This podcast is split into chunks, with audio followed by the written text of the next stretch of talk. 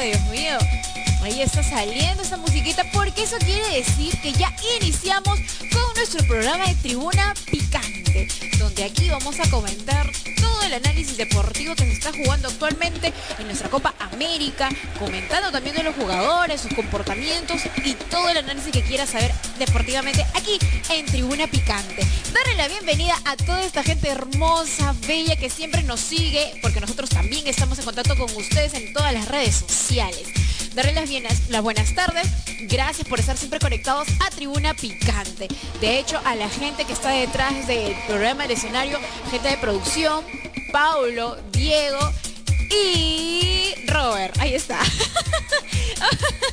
Un poquito de suspenso. De verdad agradecer a toda la gente que se está conectando en esos momentos y también invitarlos a que interactúen con nosotros, comenten qué es lo que piensan, porque vamos a hablar del partido que fue de ayer vamos a hablar del encuentro que tuvo nuestra selección peruana con Brasil. Vamos a hablar de la derrota, de otros análisis deportivos también. Pero antes de comenzar a debatir, vamos a agradecer a nuestros auspiciadores. De hecho, ellos siempre nos acompañan en cada programa que tenemos con ustedes. Y nuestro auspiciador es la cerveza Bagna. Esta cerveza Bagna que hemos disfrutado ayer tomando ¿no? Viendo el partido con estos ricos sabores que tiene. Son cuatro estilos de sabores. Cuatro sabores que la cual encanta el paladar del peruano. Es una cerveza ancestral, de hecho una cerveza artesana también, que la cual puedas usted disgustar. Es una cerveza que usted la tiene que probar y disfrutar ahora en Copa América. Pagna te despierta el sabor en cuatro estilos que trae y de hecho a cada peruano le va a encantar. Es una sesión única y con ellos vamos a decir salud. Salud porque es una cerveza peruana. ¿Y dónde pueden contactar o dónde pueden solicitar esas ricas cervezas? Pues al 9950 9975 43 63 5. Repito, 99 75 43 63 5. ¿Y dónde pueden ubicar las redes sociales? En Instagram lo ubicas como pagna.pe. Así es, en Facebook como Pagna Perú. Así que ya sabes, es súper fácil de poderlos contactarlos. Y ahí aparece también el banner, el número telefónico y en las redes sociales. Y así agradecer pues Bagna, siempre es presente en nuestro programa. Y nos vamos con mi mm, auspiciador. El siguiente auspiciador es Meridian Meridiabet siempre para con nosotros el tema de apuestas, jugadas y es nuestro oficiador que la cual viene a regalar a toda nuestra gente que siempre nos sintoniza. ¿Qué es lo que tiene que hacer? Pues solamente tienes que digitar nuestro código y nuestro código es el 611125, así tal cual. Meridiabet te trae un código que es de nosotros y gratuitamente 611125 podrás ganar tus 400 soles. Solamente tienes que recargar 40 soles y automáticamente tienes tus 400 soles así, al cash. Ahí lo colocas y a la cual también puedes apostar, jugar esos apuestas y también puedes disfrutar esos encuentros que tiene nuestra selección y también el equipo que está viviendo ahora la Copa América y otros partidos también. Así que gracias Merendiabet por hacerte presente con nosotros. Merendiabet, gracias. Y nos vamos con el siguiente auspiciador. Pues este auspiciador viene directamente para todas las personas que ahora convivimos con los lentes. Es un poco fastidioso colocarnos las mascarillas. ¿Por qué? Porque prácticamente se empañan las lunas. O también queremos utilizar otro tipo de montura, ahora en tema de invierno, ¿no? Los, los estilos, los nuevos diseños que salen en monturas de lentes. Pues siempre a la moda. De hecho, esto viene gracias a Óptica Miraflores. Óptica Miraflores te, te trae gran variedades de lunas y también de monturas, que a la cual solo tú puedes escoger, hasta ellos también te pueden dar el estilo que tú deseas. Ahora, como también mencionado por el tema de la pandemia que estamos viviendo actualmente, pues ellos te brindan una luna que a la cual ya no se puede empañar usando las mascarillas. ¿Dónde puedes encontrar a Óptica Miraflores? Ahí está. Óptica Miraflores lo puedes encontrar al WhatsApp del 99 19 67 827. Repito, 99 19 67 82 7. Así que ya sabes, puedes comunicarte con ellos desde la comodidad de tu casa y ellos solamente así con un arte de magia vienen y te brindan el mejor servicio de delivery. Tú te puedes encontrarlo en Facebook o en Instagram. En Facebook lo ubicas como arroba óptica Miraflores Perú Y en Instagram lo ubicas como óptica-miraflores-oficial. Así que gracias óptica Miraflores. Y no puedes desperdiciar esas promociones que están realizando ellos por temas de monturas. Así que invitarlos a que puedan ustedes interactuar a las páginas de nuestros auspiciadores porque van a tener grandes premios. Gracias auspiciadores por estar siempre con nosotros. Gracias Bagna, gracias Merindebet y gracias Óptica, Óptica Miraflores. Y así iniciamos, chicos, iniciamos ya. Porque la gente quería analizar, comentar, quería saber qué pasó, por qué esa goleada que hemos tenido. Y es la verdad que siempre no nos podemos sacar la mala racha de que Brasil nos pueda no siempre nos golea, siempre nos deja mal. Hay que cambiar esa opinión esa mentalidad que siempre los peruanos tenemos, que cada vez que nos toca jugar con Brasil decimos, ah, ya nos ganó. Porque también pues Brasil tiene un buen equipo. Pero para poder hacer nuestro análisis y los encuentros deportivos, quiero dar gracias y también invitarlos porque son mis dos compañeros y quiero agradecerlos también por estar compartiendo esta tarde y enseñándome un poquito aquí al lado mío y a toda la gente. Gracias también a ellos y a la gente que se conecta. Darle la bienvenida a José Reina Farge. Muy buenas tardes. Y a Yamit. Ahí está chicos, muy buenas tardes, ¿cómo están? Muy buenas tardes, Katherine. ¿Qué tal? Bienvenidos a toda la audiencia de Tribuna Picante. En una nueva edición del programa, esta vez recargada de bastante información, un poco de análisis del decepcionante partido de, ayer entre la selección peruana y el combinado brasileño. Bueno, por la segunda fecha de la Copa América, recordemos que Perú se perdió la primera fecha porque descansaba, así lo dictó el calendario, y pudimos ver la primera actuación de la selección peruana en la Copa, ¿no? Eh, ya hablaremos del análisis más adelante. Tengo bastante, bastante información acerca de ello y comentarles un poco acerca del análisis. Quiero saludar a mi compañero eh, Yamit Velázquez. ¿Qué tal, Yamit? ¿Cómo estás? Muy, buenas, tardes. Yamit. Hola, Catherine, ¿cómo estás? Hola, José, un gusto saludarlos nuevamente y reencontrarnos el día de hoy aquí en Tribuna Picante para hablar acerca de lo que más nos gusta, del fútbol, el deporte, la Copa América, la selección. También jugó Venezuela, jugó Colombia, espectacular partido que hicieron. Y nada, simplemente aquí ya tengo todo el análisis acerca del partido, las estadísticas, los valores, qué es lo que debió hacer, qué es lo que no debió pasar. Y nada, simplemente todo eso lo vamos a comentar durante la emisión del programa del día de hoy. Así es. Chicos, de verdad, como les dije, gracias por esta tarde compartir con nosotros y para que la gente también pueda entender qué pasó. Y nos vamos primero con el encuentro que tuvimos o que tuvo nuestra selección peruana con Brasil. Lo mismo de siempre. El viernes pasado, que Josecito se tiró la pera, no estuvo para decir el score. Y ninguno del equipo, ninguno del equipo, y bueno, Yami también no pudo decir, bueno, Yami también dijo su score, y ninguno acertamos. Nos goleó. Ayer Brasil nos dejó pésimo. 4 a 0. ¿Qué pasó? ¿Qué pasó, José, con tu admirador Gianluca? ¿Qué pasó con Ormeño? ¿Qué pasó? No, no, puedo entender. Al menos no como que ya uno, cuatro, las justas, pero siento que la pelota les regaló bastante a Brasil. ¿Qué piensas, Josecito? Bueno, la verdad que estaba dentro, creo, dentro del trámite perder con, con, Brasil, pero lo que a mí me sorprendió fue la forma en que perdimos, porque yo esperaba que Perú compitiera un poco más. Tú hablas acerca del tema de Yanuca Lapadula, Santiago Ormeño. Sabíamos desde hace una semana que Santiago Ormeño tenía que descansar, o bueno, no, iba a estar disponible 100% para ese partido, por sus condiciones físicas, porque ha acabado la Liga Guardianes 2021 de México, y tenía que recuperarse, no tenía que tener tiempo de recuperación, y lo íbamos a tener disponible recién al 100% para la fecha 2. Se, se tentaba, se, se podía decir que, bueno, teníamos una esperanza de ver a Santiago Ormeño en el campo, pero no fue así. Lo de Gianluca Lapadula, pues eh, sencillamente eh, el ataque estuvo muy desconectado eh, de todo el equipo, ¿no? Yo creo que Gianluca estaba muy solo jugando arriba, a veces bajaba a, defender, pero no me pareció un partido malo, me pareció un partido que hizo lo que tenía que, que, hacerse. La verdad es que no se le podía pedir mucho más, no le llegó ninguna jugada clara y lo único que tenía era presionar y bueno, eh, no consiguió ninguna jugada muy, muy, muy impactante o que se tradujera en ventaja para Perú en el marcador. Sin embargo, yo creo que hizo una labor táctica bastante buena, ¿no? Eh, ganó espacios, creo que incomodó a los defensores y creó ah, una de las pocas ocasiones que tuvo Perú que, bueno, fue propiciada por una recuperación de, de Gianluca, que me pareció eh, muy bien. Y recordemos que cuando salió la Padula fue cuando nos metieron los tres goles y de eso justamente quiero hablar más adelante, que fueron los cambios de, Ricardo Gareca que a mí me parecieron muy, muy desatinados, al menos en mi opinión. Me parecieron súper desatinados. No sé qué opinan. un poco improvisado, ¿no? No, no, no sé si improvisado, es que mm, justamente eh, nosotros habíamos comentado que la Copa, Copa América era para probar jugadores y tal, y para ver cómo se podía reorganizar el equipo después del cambio generacional que se tiene que dar, ¿no?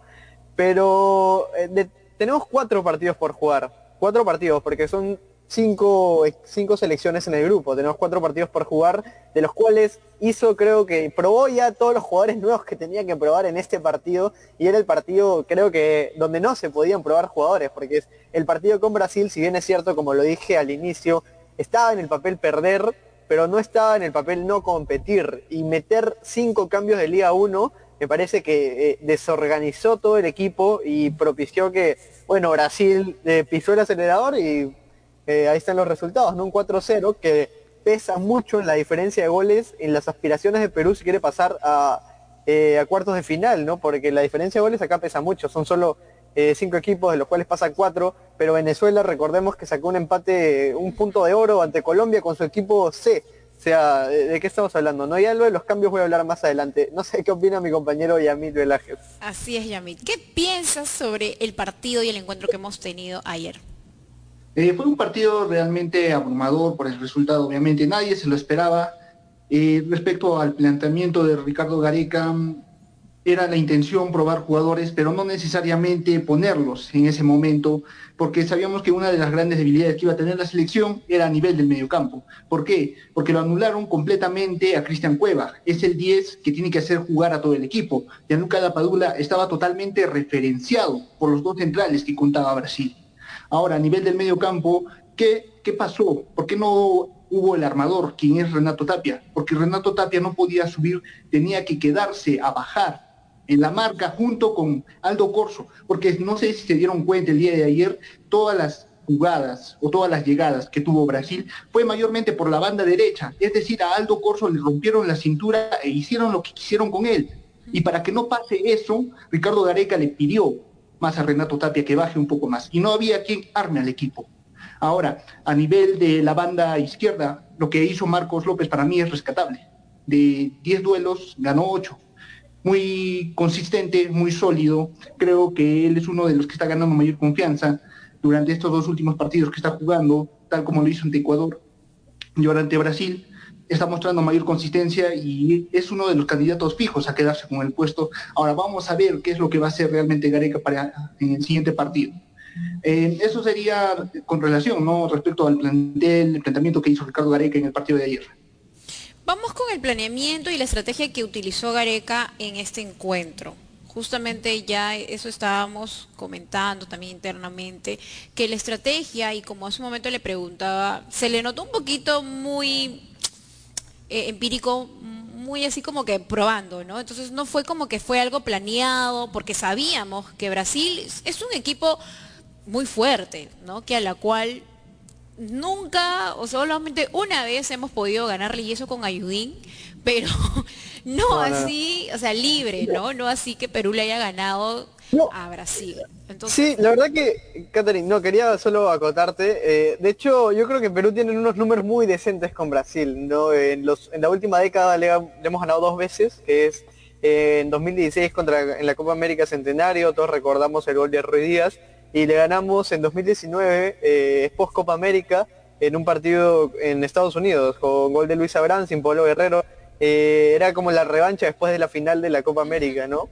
Y ya, solo para agregar, de la tabla de, clasificación, Brasil solo ha recibido dos goles y los dos goles han sido de la selección peruana. Entonces, yo, creo que a Brasil sí se le podía haber competido. No ganado, porque eso estaba muy fuera de, de la planificación, muy fuera del trámite, creo que haberlo ganado pero sí podría haberse competido mejor, de una mejor manera, de, una manera más honorable. O defender por lo menos, ¿no? Yo lo sentí que fue muy regalado, no fue tanto como que fueron con bastantes ganas de impedir porque sabían que se enfrentaban, pero bueno, es así el partido, pero vamos a hablar sobre la estrategia que hizo Gareca. ¿Qué piensa Josecito sobre su estrategia que estuvo?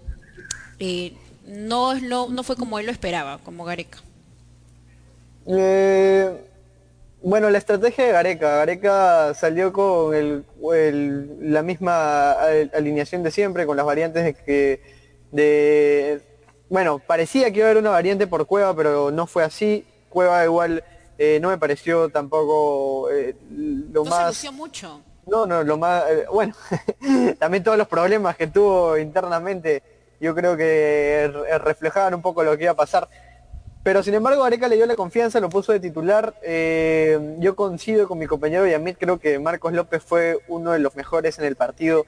Y sin duda alguna no me sorprendería no ver a Trauco de, titular ante Colombia, porque la verdad que eh, López me parece como una víncula mucho más joven, porque tiene bastante proyección. No tiene tal vez la jerarquía que tiene Trauco al dar los pases, pero me parece que es muy de físico y que, bueno, tiene, tiene una, tiene muy buena marca, ¿no? Y bueno, para mí el planteamiento de Gareca fue bastante cauteloso, en algunos puntos bueno, eh, como te digo, a mí y se me cayó en los cambios porque ahí fue donde se desarmó todo el equipo. Pero recordemos que Brasil no ha hecho, no hizo un, primer buen, un buen primer tiempo con Perú. Brasil hizo el gol rápido el minuto 12 y ahí paró la máquina o no se supo reorganizar bien porque eh, Perú estaba bien parado. Yo, a mí me pareció un buen primer tiempo de Perú. En el segundo tiempo fue cuando Brasil, o más específicamente Neymar, porque Brasil es una selección que depende mucho del funcionamiento de Neymar, cuando Neymar se puso al 70, al 80%, creo que Brasil eh, comenzó a funcionar como una máquina y ahí llegaron los tres goles y mm, pudieron haber sido más, la verdad, porque hubo una ocasión clarísima que Gales se salvó. Y... Felizmente fueron cuatro nomás entonces. No, felizmente fueron cuatro. Pero lo que, lo que yo digo es que el primer tiempo me pareció atinado y lo de que tú decías de defender, pues eso es a lo que salió Venezuela, ¿no? A poner los 11 jugadores atrás y Perú no buscaba eso, Perú buscaba competir de igual a igual con, no igual igual, pero competir con Brasil y bueno, rescatar al menos un punto, no se logró y se desorganizó totalmente en el segundo tiempo con los cambios y al hacer los cambios y mantener la idea de, eh, ofensiva o... Eh, equilibrada de, Perú, entonces ahí es donde, donde creo que flaqueó eh, el planteamiento de Ricardo Vareca. ¿Qué piensas, Yami, tú? Eh, miren, para mí es una situación ya más preocupante.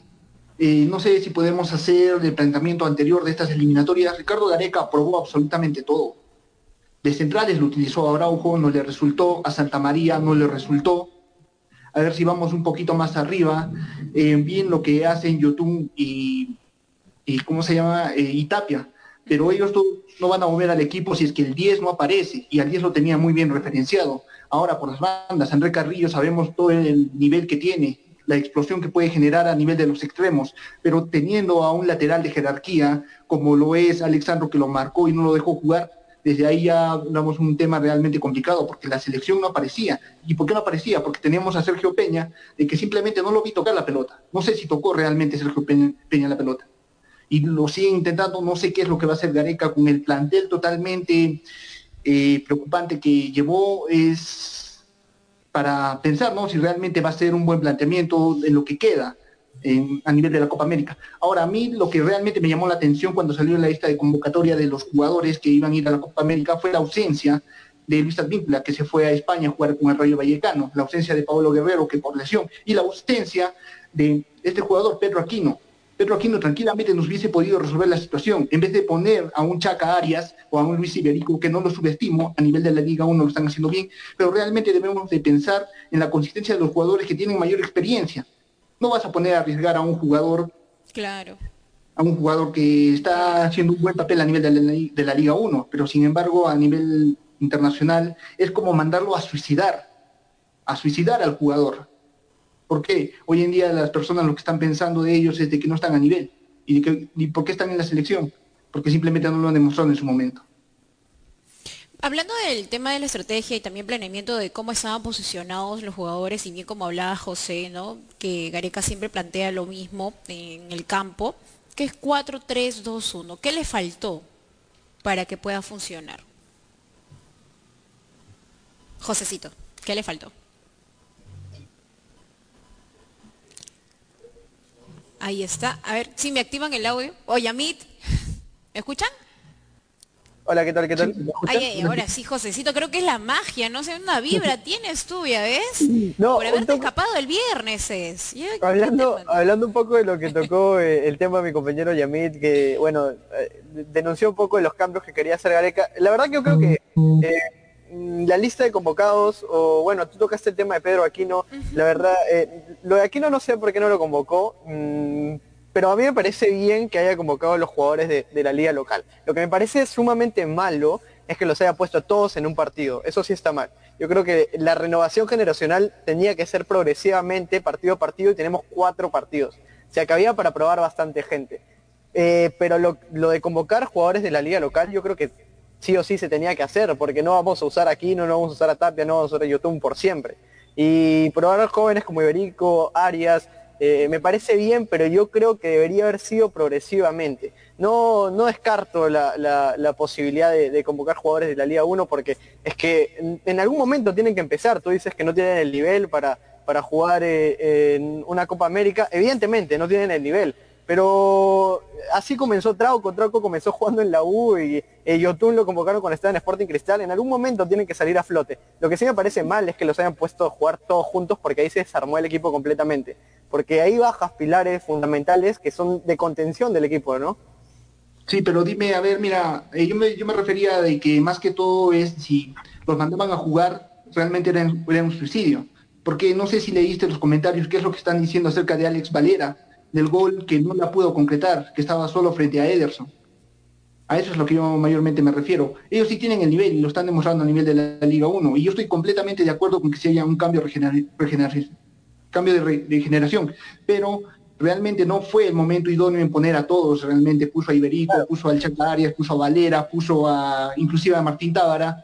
Y eso fue el punto débil de, de Gareca, porque prácticamente no había un medio de contención sólido, alguien que pueda anular el medio campo y pueda hacer armar la jugada. Y eso es lo que se aprovechó Brasil, porque no sé si viste las jugadas de lo que realmente hicieron, tanto como Richarlison, Roberto Firmino, eh, Everton, el mismo jugador, eh, el jugador brasileño, el lateral, eh, no, recuerdo el nombre, pero ellos pasaban como si nada, inclusive con la pelota, en carrera les ganaron. Y ya, ¿para qué no decir de lo que hacían? Intentaban disparar desde larga distancia, fusilaban sin ningún tipo de problema, como que la selección ya prácticamente no encontraba ni una dirección ni horizonte, y simplemente esperaban a que termine en el primer tiempo. No se esperaba más de los dos goles, y al final de los últimos dos minutos, faltando ya para ter- terminar, nos hicieron dos más. Dos más. Entonces, la situación de lo que está pasando en la selección. Así es, chicos. Nos vamos a un corte comercial y regresamos más para poder hablar con el análisis tan detalloso que estábamos viendo con el encuentro de Perú y Brasil. No te despegues aquí en Tribuna Picante porque vienen más comentarios. Regresamos.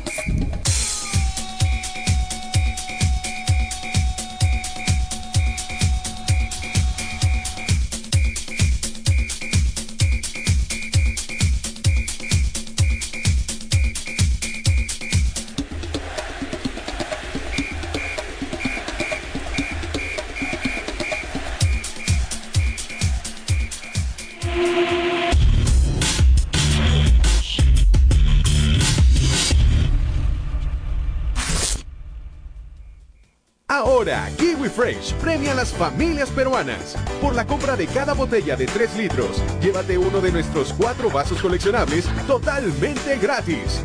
Participan Kiwi Fresh Durazno, Chicha Morada, Lemonade Frozen y Citrus Punch. Refrescate con nuestras bebidas libres de octógonos y enriquecidas con vitamina C. Reclame sus vasos gratis en su bodega más cercana.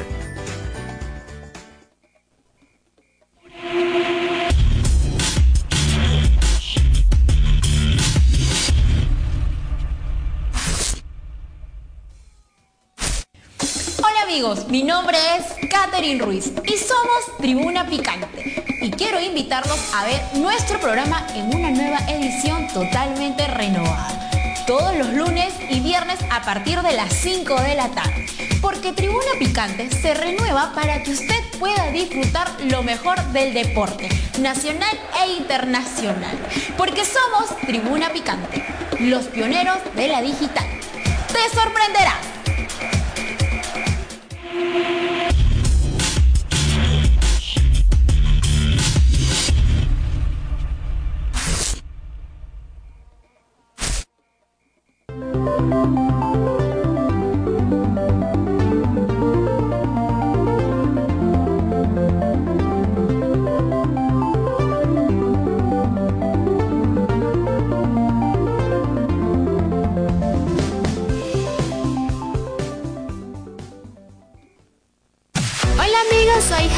Y quiero invitarlos a sintonizar Tribuna Picante con los mejores tics y estilos de bailes tales como Zumba Dance, contemporáneo, urbano, sexy style, child dance, street jacks, bachata, salsa, cumbia y muchísimos más al mejor estilo y ritmo de la música latina y americana para que usted se mantenga en forma y mejore su condición física.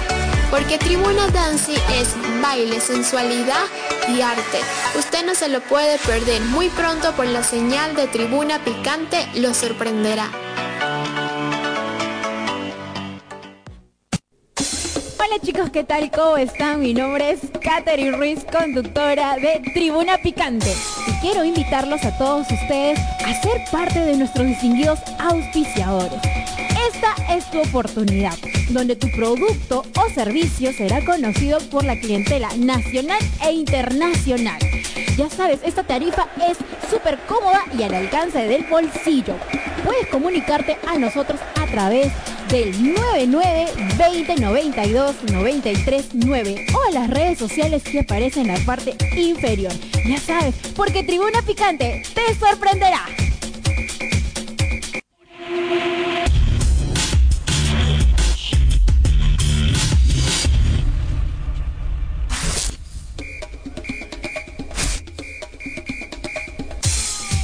Y regresamos. Estábamos hablando con el análisis que hemos tenido con el encuentro con Brasil. De hecho, siempre está acompañando a mi compañero Yamit y Josecito. ¿Dónde están, chicos? Ahí está, ahí aparecen los chicos superpoderosos que me, siempre nos acompañan con el tema de los análisis de los encuentros deportivos. Y estábamos con el tema, pues, ¿no? De acuerdo a la estrategia que, que realizó Gareca.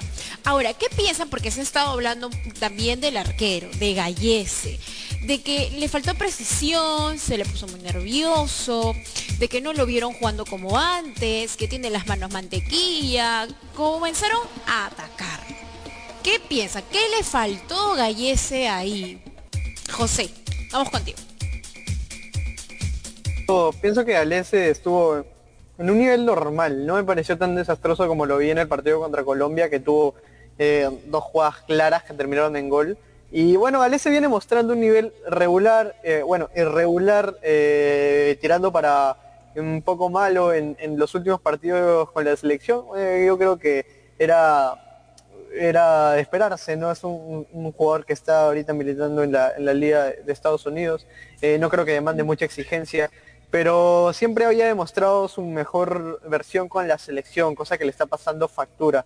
me pareció un partido, la verdad, que olvidable de Galese, no tuvo atajadas memorables, yo creo que pudo hacer un poco más en, en unos dos goles.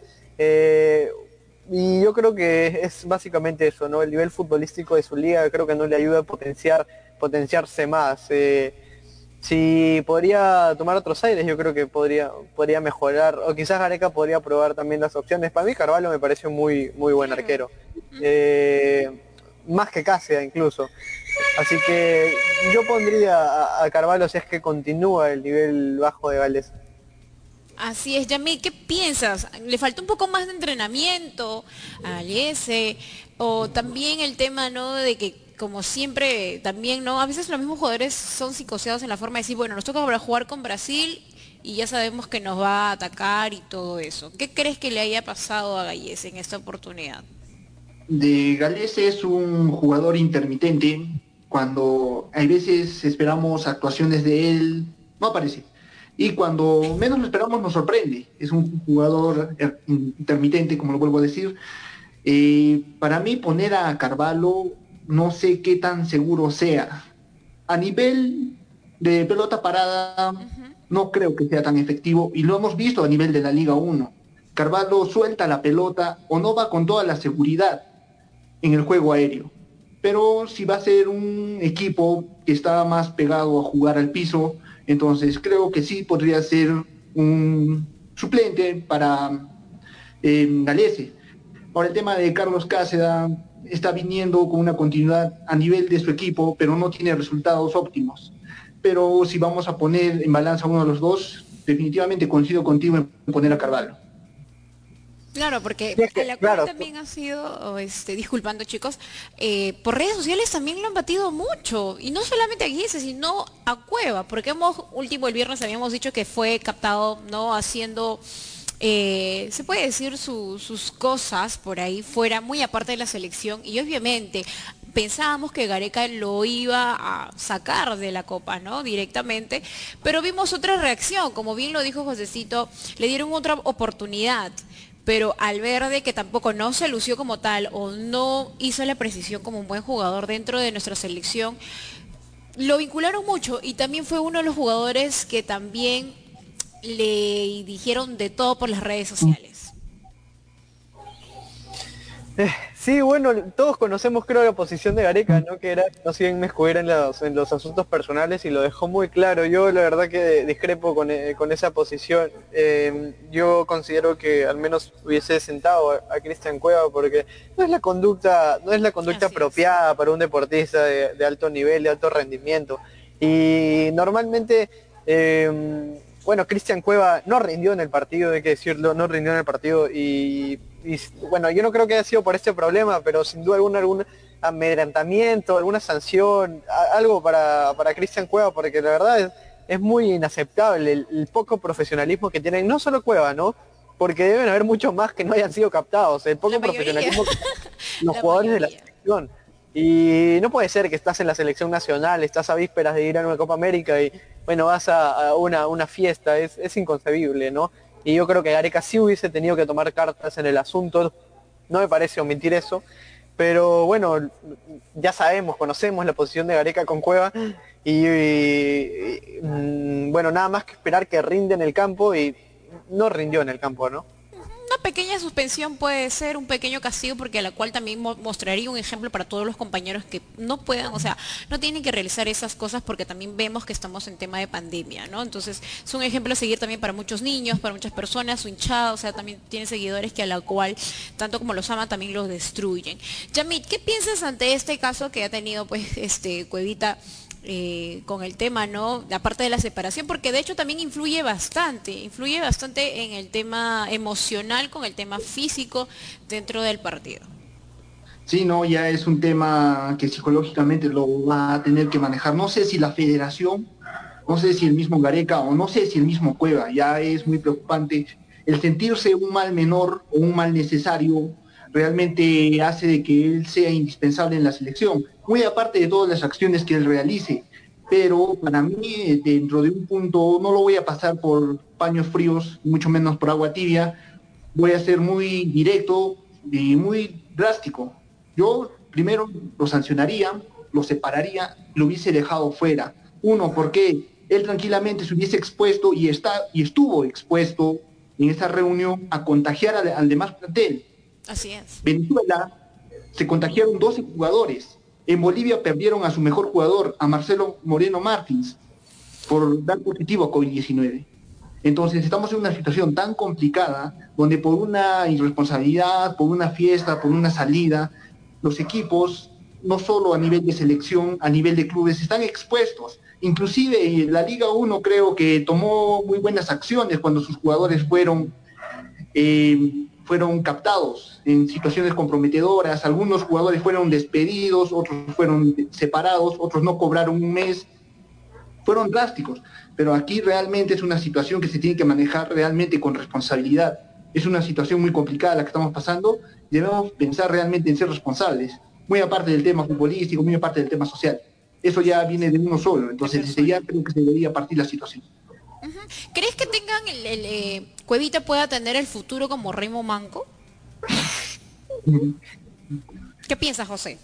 Oh, yo no creo que llegue a ese extremo, ¿no? Esperemos que no, pero Está por tampoco... ahí, ¿ah? Está por ahí. Es que creo que... eh, ¿Cuántos años le lleva Banco de Cueva? Son de la misma edad, creo. No creo que acabe igual, la verdad. Además, le queda pocos años futbolísticos, al menos unos cinco de Cueva, cuatro tal vez. No, no mucho más, ¿no? Y bueno, si es que no madura, ya nunca lo va a hacer. Tam- también creo que le queda poco tiempo en la selección. Ya es un, adulto, ya le queda poco tiempo de vida futbolística, a mi parecer, ¿no? Y sobre todo en la liga que se encuentra. Eh, esperemos que tenga regularidad y pueda mostrar un buen nivel en la selección, que es para lo que lo necesitamos, ¿no? Así es. ¿Qué piensas, Yamit? ¿Crees que pueda tener ese futuro que, o que va por el camino de Raymond Manco, que en su momento él también estuvo como uno de los mejores jugadores y míralo ahora? Ni convocado a la selección peruana. Nada. No lo creo, la verdad. Eh, malo que bueno es consecuente con lo que hace. Creo que cuando sienta cabeza se dedica mm, al fútbol y eso nadie lo cuestiona. Pero lamentablemente cuando viene a Perú es el detalle, porque no sé si hará lo mismo allá en, en Arabia, pero aquí está, pero cuando llega aquí la situación cambia. Entonces, como que se da unos días de vacaciones, y bueno, hace lo que, hace. Se relaja, ¿no? Pienso que se relaja. Cuando viene Perú, viene acá, ah, acá me relajo, porque incluso hay una contrademanda, ¿no? Que le puso a Daisy Araujo, ¿no? Por, por indicar cosas que no se debe. Pero bueno, esas son cosas que a la cual afectan mucho también a la selección, porque es parte del equipo. Y como bien dijiste, ¿no? Él quizás por esa salida, por ahí haya obtenido, o pueda, que Dios no quiera, obtener quizás esa enfermedad y contagiar. ¿no? Bien sabemos que pueden ser que también pueden ser asintomáticos, pero a la cual puede afectar a unos y hay que tener bastante responsabilidad y con el tema que estamos viviendo. Ahora que se está viendo pues otra nueva, nueva cepa que es la Delta, ¿no? Entonces, viendo todas esas cositas que también nos está afectando ahora aquí actualmente. Y bien, viendo todo este análisis que hemos tenido sobre nuestro gran partidazo que hemos tenido de verdad. Lastimosamente nuestra derrota con Brasil. Vamos con los encuentros que tiene Perú. Vamos con los encuentros y con la tabla de posiciones. Josecito, vamos con los próximos encuentros contigo. Y con Yami vamos con la tabla de posiciones. ¿Qué días o qué fechas viene nuestra selección enfrentándose con, con Colombia, Ecuador, Venezuela? Suéltanos. Bueno, este domingo 20 creo que un enfrentamiento durísimo con la selección colombiana de fútbol eh, a las 7 de la noche. Mm, un enfrentamiento muy duro para Perú, decisivo, creo, las aspiraciones para esta Copa América. Eh, Gareca es la... Gareca nunca le ha ganado a Colombia como seleccionador de Perú, así que esperemos que pueda romper esa racha eh, en este partido, ¿no? Ya nos ha goleado Colombia. ¿Crees que esta vez no pueda golear? Eh, es posible, pero yo confío en un replanteamiento del equipo. Eh, yo confío en que el equipo se pueda operar mejor en el partido contra Colombia, creo que con un poco más de confianza, ¿no? Luego tenemos un partido durísimo también el miércoles contra Ecuador, que, que no ha sumado puntos hasta el momento, tiene, tiene cero puntos al igual que Perú, que es el miércoles 23. Eh, a, las, de nuevo. a las 4 de la tarde, no lo creo, la verdad, no lo creo, creo que se van a sacar ¿Cuándo no, José? Uno se emociona, no, no, lo siento. y es que Alfaro, una no más. Alfaro ya, ya creo que va a tomar sus precauciones acerca del encuentro contra Perú. Ya eh, nos ha analizado bastante y está bastante incómodo con lo, sucedido, ¿no? Así que, bueno, y luego, luego de ese encuentro contra Ecuador cierra Perú eh, con Venezuela del domingo 27 a las 4. Ya bueno, para esa estancia creo que ya vamos a saber si es que estamos clasificados o ya, oh, estamos eliminados. la selección, la selección que se supone que debería haber sido eliminada en esta competición es Venezuela por su condición, por todas las bajas que tiene. Eh, pero bueno, el fútbol es así, mira, Perú tuvo un mal arranque, pero yo confío en el en que en que se pueda se pueda levantar, ¿no? de eh, hecho que sí, creo que todos esperamos de que nuestra selección aún continúe en carrera. De hecho, los, partidos Con los partidos con Ecuador y Colombia son decisivos. Ay, sí, esperemos que podamos golearlo y bueno, como decía, contraatacar a Colombia, ¿no? Esta vez es nuestra revancha, poder, y que Gareca no esté haciendo probadita, se puede decir, ¿no? Como que ya ir a matar, ya como que nos hizo, nos puso en alerta con, con Brasil, y de hecho con grandes goleadas que nos ha metido. ¿no? Entonces ahora es ir a matar para aún seguir nosotros en carrera. Y bien, nos vamos con la tabla de posiciones, Yamit. ¿Cómo vamos? Estamos en el grupo A. ¿Cómo vamos con esa tabla?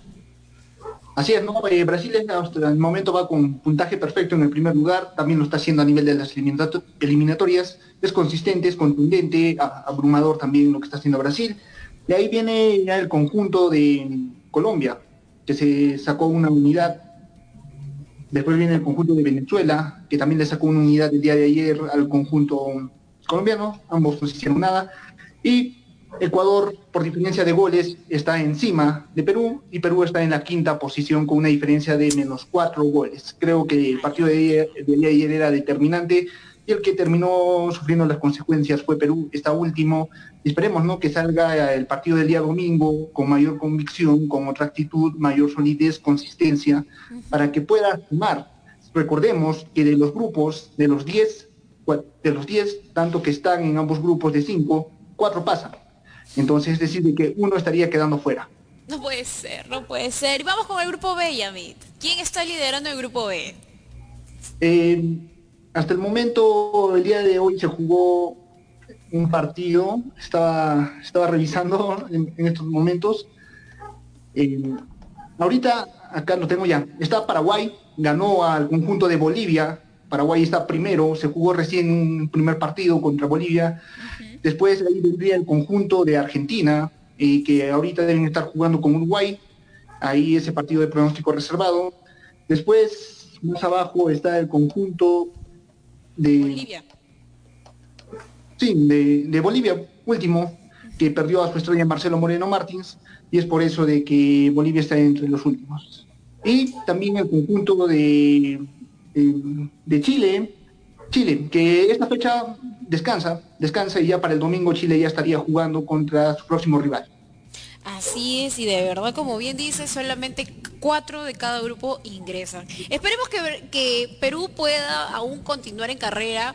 Puedo decir que me pueden poner el, audio de Rosa de Guadalupe, por favor, para que así poder rezar a todos nuestros santos, que la Rosa nos haga nuestro milagrito y que Perú siga en carrera y por favor pedirle pues a nuestro Gareca que pueda realizar una buena estrategia para poder golear pues a Ecuador, a Colombia, a Venezuela, que por ahí estamos mejorando algunas cosas y yo sé que sí, esperemos que sí, rezar y apostar también con Meridian Bet.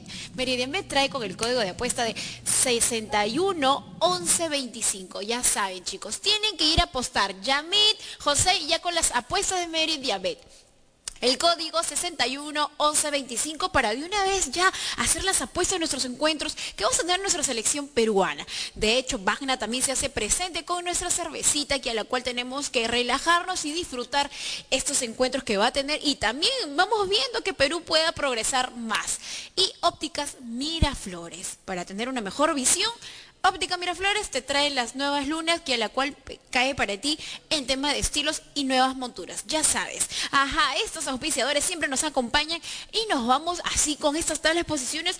Nos vamos directamente con el segundo encuentro, chicos. Con el segundo encuentro que a la cual, bueno, ellos ya también han estado viendo el análisis que ha tenido Colombia con Ecuador. ¿Cómo fue este partido, José? ¿Cómo fue este encuentro con Colombia y Ecuador?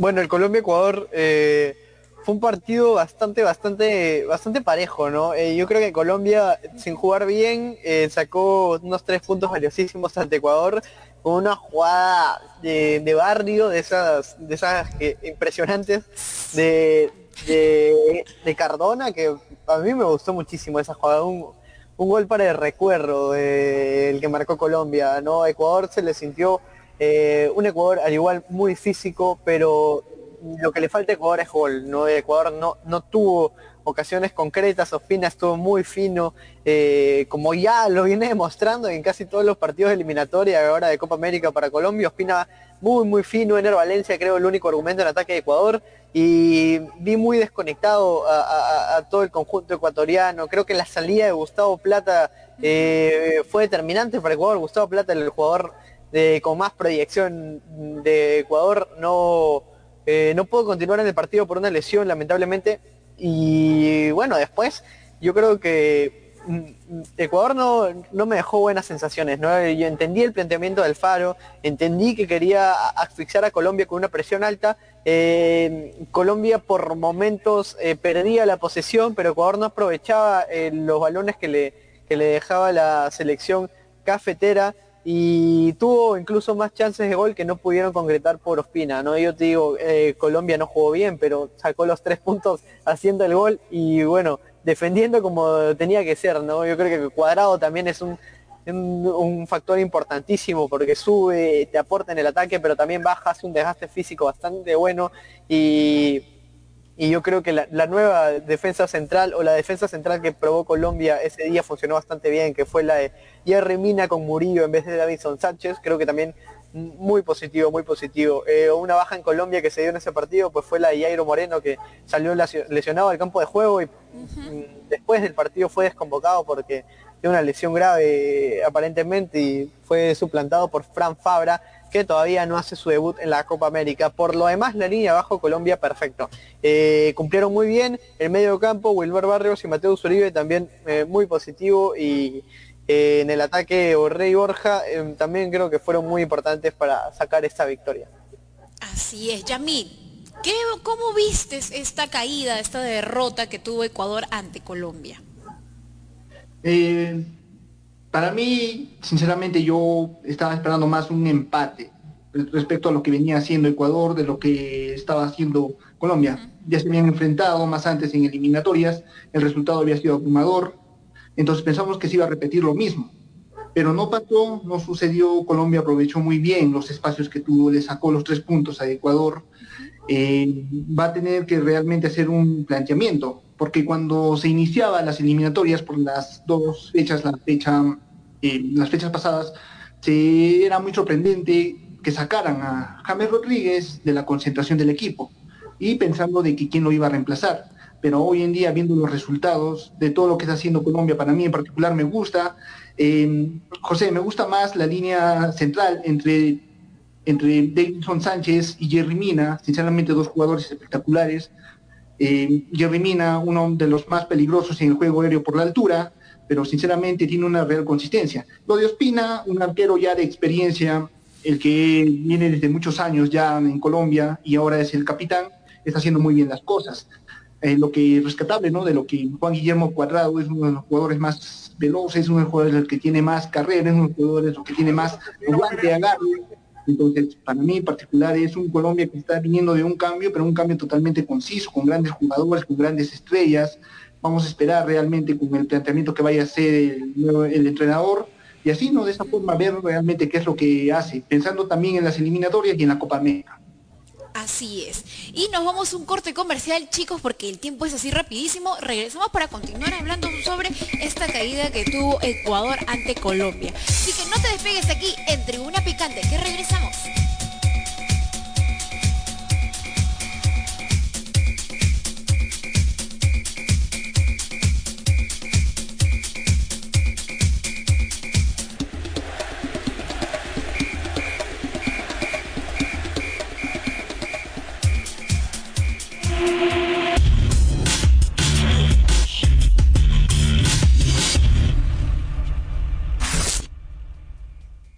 Ahora, Kiwi Fresh premia a las familias peruanas. Por la compra de cada botella de 3 litros, llévate uno de nuestros cuatro vasos coleccionables totalmente gratis.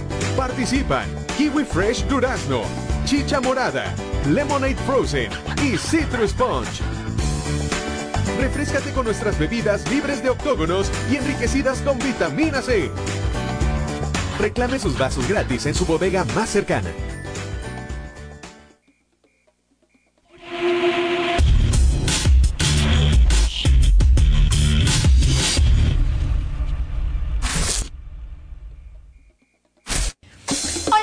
Mi nombre es Katherine Ruiz y somos Tribuna Picante. Y quiero invitarlos a ver nuestro programa en una nueva edición totalmente renovada. Todos los lunes y viernes a partir de las 5 de la tarde. Porque Tribuna Picante se renueva para que usted pueda disfrutar lo mejor del deporte, nacional e internacional. Porque somos Tribuna Picante, los pioneros de la digital. ¡Te sorprenderás!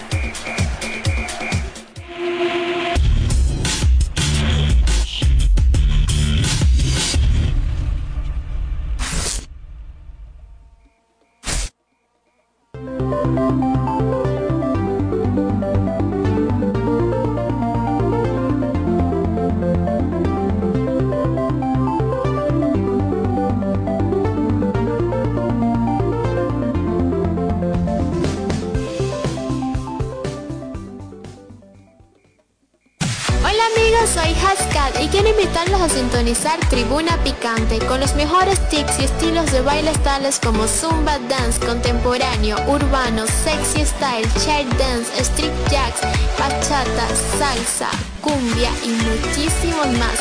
Al mejor estilo y ritmo de la música latina y americana para que usted se mantenga en forma y mejore su condición física. Porque Tribuna Dancing es baile, sensualidad y arte. Usted no se lo puede perder. Muy pronto por la señal de Tribuna Picante lo sorprenderá.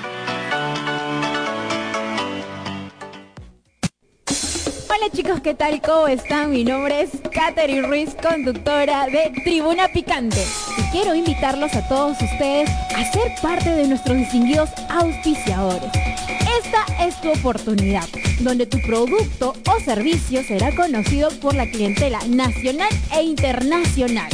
Ya sabes, esta tarifa es súper cómoda y al alcance del bolsillo. Puedes comunicarte a nosotros a través del 99 20 92 93 9 o a las redes sociales que aparecen en la parte inferior. Ya sabes, porque Tribuna Picante te sorprenderá.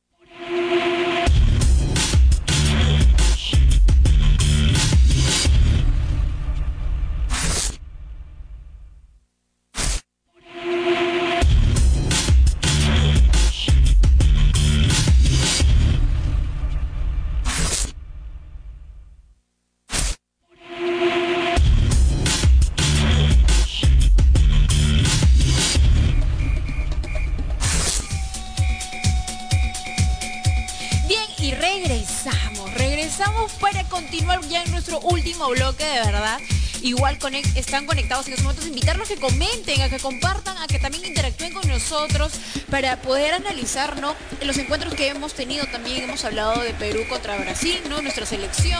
Hace un momento hemos hablado también de Ecuador con Colombia, la caída, y ahorita vamos a entrar con Bolivia y Argentina. ¿Qué pasó con estos dos equipos? Con el tema también del contagio que ha tenido. Entonces vamos a hablar. Y con nuestros expertos que siempre, siempre nos acompaña, José Reina y Yamil, mis compañeros. Ahí están, chicos.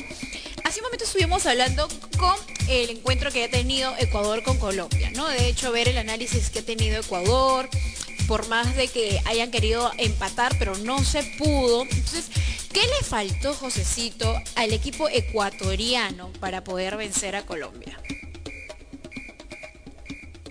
Muy bien, José, tu bolita mágica, por favor, activarlo. a ver. Bueno, como, te decía, o como te dije, yo creo que a Ecuador le falta un poco más de poderío ofensivo cuando eh, sale su jugador, su mejor jugador que es Gonzalo Plata y al no tener la contundencia o alguien que acompañe a Ener Valencia, yo creo que Ecuador, a pesar de que genera bastantes situaciones de gol, creo que ninguna las mete y ese es el principal defecto, bueno, para mí que eh, es lo que el principal problema que tiene Ecuador, que no tiene nadie que meta esos balones, no tiene nadie que meta los goles y le falta mucha profundidad en ataque, ¿no? No hay un puntero, se puede decir, ¿no? Un goleador ahí que la cual también pueda dar a su, a su fan como líder dentro del equipo. Yamit, ¿tú crees que Colombia pudo meter o colocar más goles a Ecuador?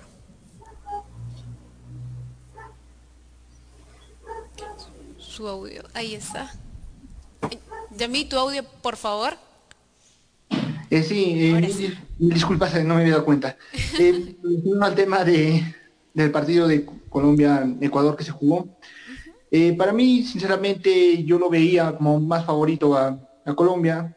Era, de, era inevitable que gane. Pero acerca un- una pregunta, ¿no? Hacerle a José realmente de lo que mencionaste, de que no hay quien acompañe a Ener Valencia. Sabemos de que hace no poco se retiró el jugador Valencia, que era el máximo referente ecuatoriano, que llegó a grandes equipos. ¿Realmente se siente la ausencia de Luis Antonio Valencia? O José, ¿o tú qué dices realmente en ese partido? Porque para mí, sinceramente, hace mucha falta, ¿eh? Hace mucha falta un jugador que Sí, sea... un hueco, ¿no? Como que decir su espacio de él que pueda liderar y que todo el equipo pueda conju- o sea, jugar, organizarse bien. Josecito, tu audio. No, que Toño Valencia, de todas maneras, ¿no? Porque Toño, Toño Valencia era un líder dentro, fuera de la cancha, era un jugador importantísimo, o sea, eh, la trayectoria impecable que ha tenido Toño Valencia, al menos de lo que me ha tocado ver a mí, lo mejor que ha tenido Ecuador, y sí, concuerdo contigo, la falta que hace este jugador que también no solo, no solo te apoyaba en ataque, te apoyaba en defensa, en Ecuador era muy polifuncional y sin duda alguna, ¿no? Eh, yo creo que eh, la, ausencia de, Toño y no hay quien eh, tome las riendas de la capitanía, más que todo el seleccionado ecuatoriano, porque eh, a pesar de los buenos resultados que ha tenido Ecuador en la primera, la primera mitad de, las eliminatorias, yo creo que como el mismo Gustavo Alfaro, el, entrenador de Ecuador, ha dicho que este plantel es un plantel todavía que todavía no es maduro, ¿no? Todavía le falta madurar, todavía tiene mucho por recorrer. Es un plantel bastante joven y están en medio de un cambio generacional. Ellos están en medio de un cambio generacional. Y hacerlos rendir, a mí me pareció impresionante, pero como, como te digo, todavía es que le falta madurar, todavía le falta un líder, todavía eh, le falta un poco más de roce a este conjunto ecuatoriano que sin duda tiene bastante futuro y bastante proyección, ¿no? Así mira, eh, tiene muy buenos elementos, como el caso de Estupiñán, que tranquilamente en el ataque. No sé por qué no lo han considerado. El tema de Antonio Valencia, que ya pasó al retiro. El tema mismo del arquero, tenía un arquero, no recuerdo el nombre, que era totalmente efectivo, que estuvo durante muchos años en la selección de Ecuador, que también se, está tratando de hablar de un tema de cambio de, de generaciones, que le está afectando, le está pasando factura a distintos equipos, porque realmente no tienen o no prepararon ese, ese elemento vital, que es la reserva. Pero si lo tienen, los están poniendo a prueba y hay veces no son los resultados esperados. Se siente mucho la ausencia de muchos jugadores, y no solo a nivel de Ecuador, sino a nivel de Perú, que lamentablemente en algún momento se volvieron dependientes. Pero hoy en día, pensando en una situación, en un fútbol más competitivo, esto está pasando realmente la fa- factura. Así es, chicos. Y así terminando con el análisis que hemos tenido, de hecho, nos vamos con la Copa Eurocopa. Nos vamos con las convocatorias, cómo va el equipo, cómo van los grupos. Cuéntanos un poquito, Josecito, cómo va ese grupo de la Eurocopa. Bueno, la Euro a mí me parece de todas maneras un poco menos entretenida que la, Copa América, ¿no? Eh, incluso, pero igual ha dado partidos memorables como es este, el Francia, el Francia-Alemania, que salió victorioso a Francia, creo que es una de las grandes candidatas junto a Italia eh, para llevarse la Eurocopa.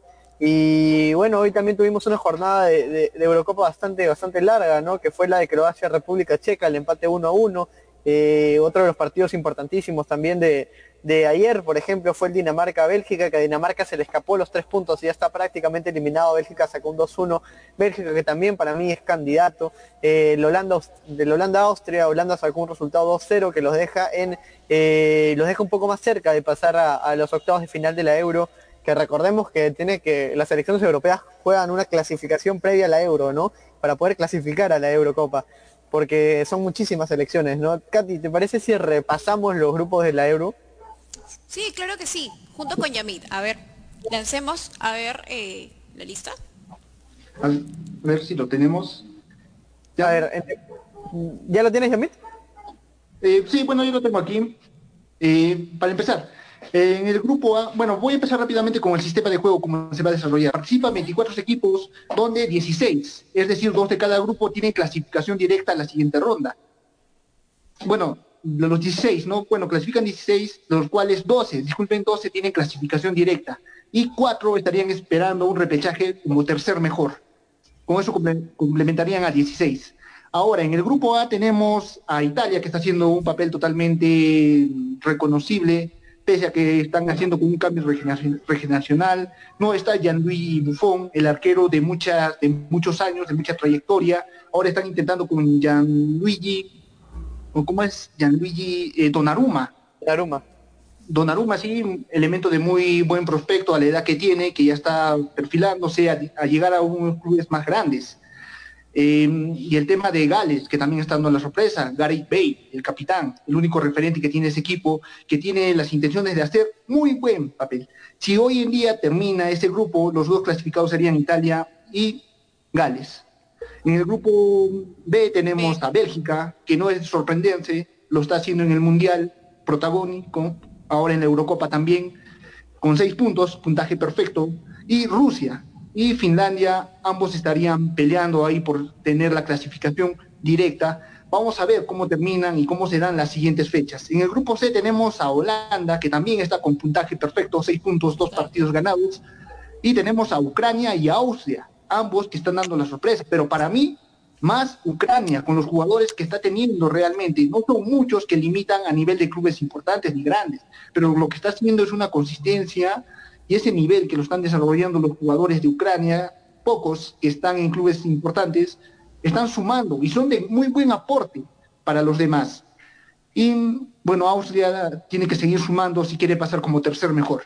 En el grupo D tenemos un resultado totalmente apretado, no hay mucha la diferencia. República Checa está liderando la tabla. Inglaterra, que tiene que salir obligado a ganar mañana sí o sí, si es que quiere asegurar su clasificación directa. Y tenemos a Croacia, Croacia que se quedó a, nada, ¿eh? a nada de sacarse los tres puntos, pero se enfrentaba a República Checa. Bueno, Escocia que ya prácticamente no tiene nada que hacer, tiene cero puntos, perdió dos partidos y simplemente tiene que terminar su participación de la última fecha. En el grupo E tenemos a Suecia con cuatro unidades y tenemos a Eslovaquia, que está dando la hora, ¿eh? Eslovaquia, ojo, ¿eh? no se olviden de Eslovaquia, no es por lo que un equipo que no tiene muy, muchos jugadores que limitan en clubes importantes significa de que no va a ser un papel protagónico. Está segundo en su grupo y tiene las aspiraciones de pasar a la siguiente ronda. Y el caso de España, España, ¿qué está pasando? Un punto, un punto. Va a jugar el día de mañana y esperemos de que pueda hacer algo mejor. Y Polonia, el conjunto de Robert Lewandowski, prácticamente estaría en zona de eliminación. Ya no tiene muchas posibilidades, salvo, salvo el partido del día de mañana que puede ser muy decisivo, en caso de que lo gane podría meterse a la pelea. Y en el grupo y último, en el grupo F tenemos a Portugal de Cristiano Ronaldo. Para mí, eh, José es uno de los grupos más apretados por los equipos que están, como es Francia, Alemania y Hungría. Bueno, a Hungría lo están agarrando de pescado, eh, José, déjame decirte, Portugal de Cristiano Ronaldo y Francia le, están goleando, le están quitando los puntos, entonces están agarrando como la carnecita. Ese grupo, hay un así, ¿no? Siempre hay un equipo que siempre, o cada grupo buscan a uno para poder ahí cambiarlo así, como pescadito, como dices tú. Así es, miren, eh, mañana juega Portugal y Francia, partido de pronóstico reservado. No sé si José te animas a dar un score. Yo para mí lo voy a dejar en local, local empate no sé cuál sea tu perspectiva, pero Francia, sabemos de lo que está haciendo, ganó el Mundial con la gran cantidad de jugadores que tienen, de cambio y de recambio, para mí va a ser uno de los favoritos de llegar a las semifinales, y Alemania, Alemania que no empezó con el pie derecho, que está viniendo con un cambio regeneracional, hay muchos jugadores que se fueron, el entrenador inclusive creo que renunció, no sé, Joaquín López, no sé si sigue bajo la dirección de Alemania. Y Hungría que está último. Ajá, sí. así es. Me dice, bueno, ahí acá estábamos hablando con la gente de producción, ¿no? Que estábamos haciendo el score. ¿Cuál ha sido tu score que acabas de mencionar, Yami, para que Josecito lo pueda ver en su bolita mágica y a ver si acierta o no acierta? Porque acá nosotros creo que ninguno acertó. Y hemos jugado con Marian y no, no hemos acertado, ¿ah? Así que a ver. A ver, usted mándate un score del partido del día de mañana, Francia-Portugal.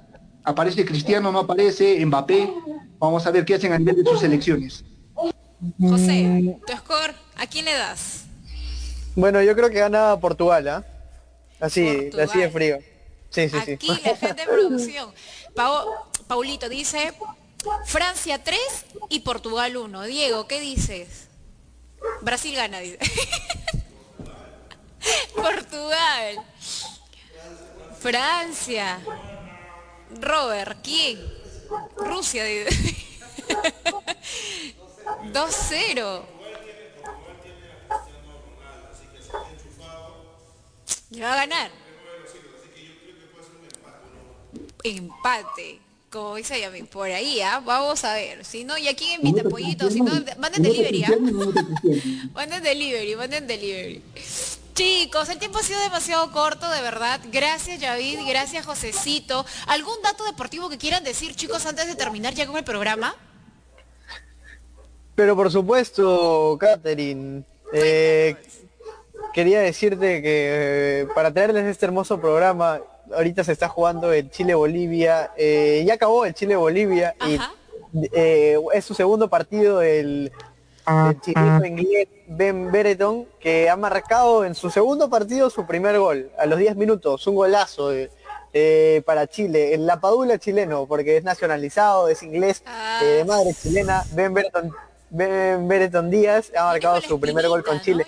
Y lo que le hacía lo que le hacía falta a Chile un delantero, ¿ah? porque Eduardo Vargas no juega como delantero en, sus clubes y no está rindiendo mucho en el ataque y Berton le cae como anillo al dedo a Chile, que era creo que la joyita del iceberg para que el funcionamiento de Chile funcione, bueno, eh, rinda de excelente manera. Otro dato de ese partido entre Chile y Bolivia es que Chile hoy eh, salió con la indumentaria eh, tapada, ¿no? Tapada en la zona de la marca del, polo de la selección, en la marca Nike, o con una bandera de Chile por problemas que tiene con, la marca, ¿no? Con el auspiciador ahí, ¿ya ves? no se el contrato. Otro dato deportivo, y a mí que tengas. No, simplemente hacer un comentario acerca de lo que mencionó José. Eh, José, te apuesto que si hubiese estado Marcelo Martins Moreno, otro hubiese sido la historia. Así tal como se dio la eliminatoria pasada en Santiago, Bolivia lo empató en el último minuto de penal de gol de Marcelo Moreno Martins. Te apuesto que si hubiese estado en Bolivia Marcelo, Moreno Martins hoy en día, con el nivel que está demostrando como capitán y la confianza que tiene en Bolivia, te apuesto que fijo, fijo, se lo sacaba Bolivia ese partido. Pero lamentablemente se dio lo que pasó y bueno, ahora a esperar, ¿no? A esperar. Ahí está. Bien, chicos, de agradecerles de verdad por acompañarme esta tarde. Gracias. De verdad, toda la gente que nos haya conectado. Muchísimas gracias. Algunas palabras por todos tus fans, Jamit. Así es, simplemente quiero mandar un fuerte saludo a toda la gente de allá que nos acompañan a través de las redes sociales, a toda la gente de equipo, decirles de que no bajen la guardia, sigamos cuidándonos, sabemos la situación por la cual están pasando, mandarles desde aquí un fuertes abrazos y muchas energías, síganse cuidando, depende de nosotros de que esto acabe, de que esto mejore, de que simplemente la situación no se agudice. Eh, y a toda la gente que nos acompaña en el día de hoy, muchas gracias, agradecerles y agradecerle a ti, a ti, Katherine, por la invitación, agradecer a todos los amigos de producción, a ti, José Reina, un gusto conocerte, un gusto compartir pantallas, debate. Y nada, simplemente agradecer con usted, compañero. Así es, gracias Yami, de verdad por estar aquí con nosotros. Josecito, para todos tus fans, tus chicas que hacen cola para poder estar ahí al tanto de ti. Tus palabras. por supuesto, por supuesto, ya eh, tengo que revisar la cola, ¿no? tengo que pues, revisar la cola, perdón. ¿Cómo hacer así, amigo, por favor? Hacer depuración, hacer filtro, voy a hacer filtración. Ah, ok, ok. ¿Por qué revisar la cola de frente ese chico? Dios mío, qué, directo.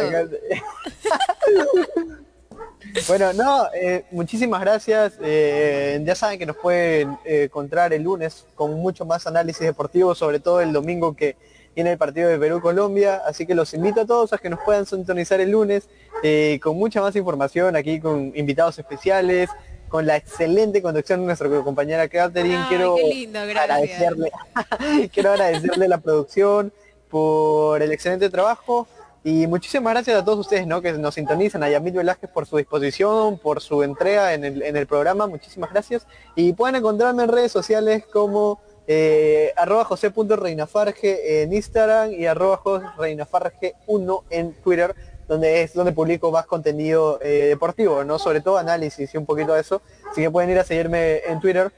Y en todas las redes también, esa si desean. también como sea. Nos sale rentable, creo. Así que muchísimas gracias y nos encontramos en la siguiente edición. Gracias, Catherine. Gracias, Josecito. Gracias, Yami. Nos vemos el próximo lunes y viernes, ya sabes, de la otra semana. Pero antes de irnos, quiero agradecer a nuestros auspiciadores que siempre nos acompañan en todo este tiempo que hemos estado con ustedes y que vamos a seguir adelante. Gracias a nuestros auspiciadores. Nos vamos con la cerveza Magna, porque hay motivos para celebrar. Hay motivos para poder estar alegre con la gente, con nuestras personas que amamos y queremos. Y por virtual también podemos celebrar. ¿Y por qué no compartiendo una rica cervecita artesanal? Esta rica cerveza que viene netamente peruana y estamos hablando de Bagna. Viene con cuatro estilos, al gusto y al paladar de nuestro querido peruano, de nuestra gente que siempre selecciona y da lo mejor por obtener este producto. Producto peruano, cerveza Bagna, ya sabes. ¿Dónde puedes contactarlo? ¿Dónde puedes solicitar la cerveza Bagna? Así de fácil, al 99 75 43 63 5. Repito, al 99 75 43 63 5. Bagna, Bagna Perú. Te trae cuatro estilos, cuatro sabores que te va a encantar al paladar, que tú puedas degustar, celebrarlo virtualmente, celebrar con tu hermano, tu amiga, con la persona que vivas, porque de hecho también hay que cuidarnos. ¿Dónde puedes contactarlos en redes sociales? Pues lo puedes ubicar en Instagram como Bagna.p. Así, Instagram, Bagna.p y en Facebook como Bagna Perú. Gracias Bagna por estar siempre con nosotros y celebrando los encuentros deportivos. Agradecer también, agradecer también a nuestro auspiciador de apuestas, Meridian Bet. Como hace un momento lo mencionaba, vamos a apostar estos encuentros deportivos que estamos viendo en las Copa América, la Eurocopa y a la cual también nos emociona porque hay que apostar para poder ganar. ¿Qué tienes que hacer? Simplemente ingresa a nuestro código de auspiciador. Meridian te trae con el, nuestro código 611125. Así tal cual, 611125. Y con solo que tienes que recargar 40 soles, puedes obtener 400 soles, señores. ¿Quién no quiere plata en esos momentos? Yo lo quiero, usted lo quiere y todos lo queremos.